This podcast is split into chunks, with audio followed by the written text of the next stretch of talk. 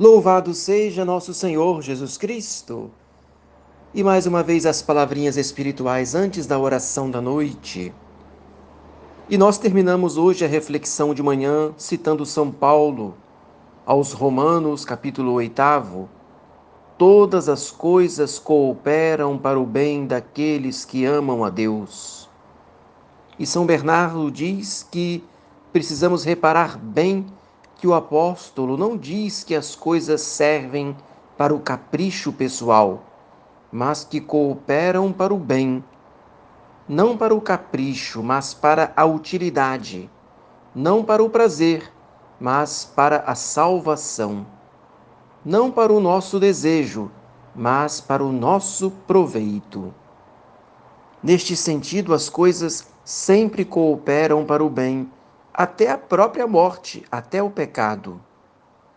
Por acaso não cooperam para o bem os pecados daquele que com eles se torna mais humilde, mais fervoroso, mais solícito, mais precavido, mais prudente?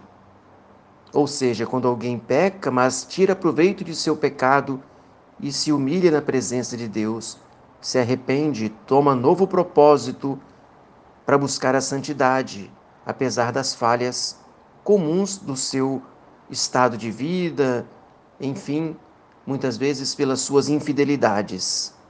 Talvez São Pedro não tivesse dito a Jesus por três vezes: Senhor, tu sabes que eu te amo, se ele não tivesse negado nosso Senhor também três vezes. Então, depois de empregarmos os meios ao nosso alcance, ou em face de acontecimentos em que nada podemos fazer, diremos na intimidade do nosso coração: tudo é para o bem. Então, com esta convicção, que é fruto da filiação divina, viveremos cheios de otimismo e de esperança e superaremos muitas dificuldades. Parece que o mundo desaba sobre a tua cabeça. À sua volta, não se vislumbra uma saída. Impossível desta vez superar as dificuldades. Às vezes a pessoa pode pensar assim, mas tornaste a esquecer que Deus é teu Pai, que Ele é onipotente, infinitamente sábio, misericordioso? Ele não te pode enviar nada de mal. Isso que te preocupa é bom para ti ainda que agora os teus olhos de carne estejam cegos. Tudo é para o bem. Tudo pode ser convertido em algo agradável a Deus e pode ser benéfico para a nossa alma.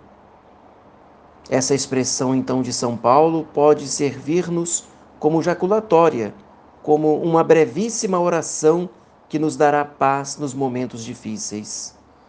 E hoje, como é dia de Nossa Senhora das Mercês, podemos dizer que a Santíssima Virgem, nossa mãe, ensino, ens, nos ensinará, né? Nossa Senhora nos ensinará a viver cheios de confiança nas mãos de Deus, se recorrermos a ela frequentemente cada dia. No coração dulcíssimo de Maria, Mãe das Mercês, encontraremos sempre paz, consolo e alegria. Rezo com você a pequena oração da noite. Dulcíssimo coração de Jesus, recomendo-vos nesta noite o meu coração e o meu corpo, para que repousem docemente em vós. Fazei que as palpitações do meu coração sejam outros tantos louvores que ofereçais por mim à Santíssima Trindade. Nas vossas mãos encomendo a minha alma. Oremos, visitai, Senhor, nós vos suplicamos, a nossa casa Afastai dela todas as ciladas do inimigo, que nela habitem os vossos anjos para nos conservar em paz e que sempre vossa bênção nos proteja. Por Cristo nosso Senhor. Amém. Que nosso Senhor Jesus Cristo esteja perto de ti para te defender, dentro de ti para te conservar, diante de ti para te conduzir, atrás de ti para te guardar, acima de ti para te abençoar, Ele que vive e reina pelos séculos dos séculos. Amém.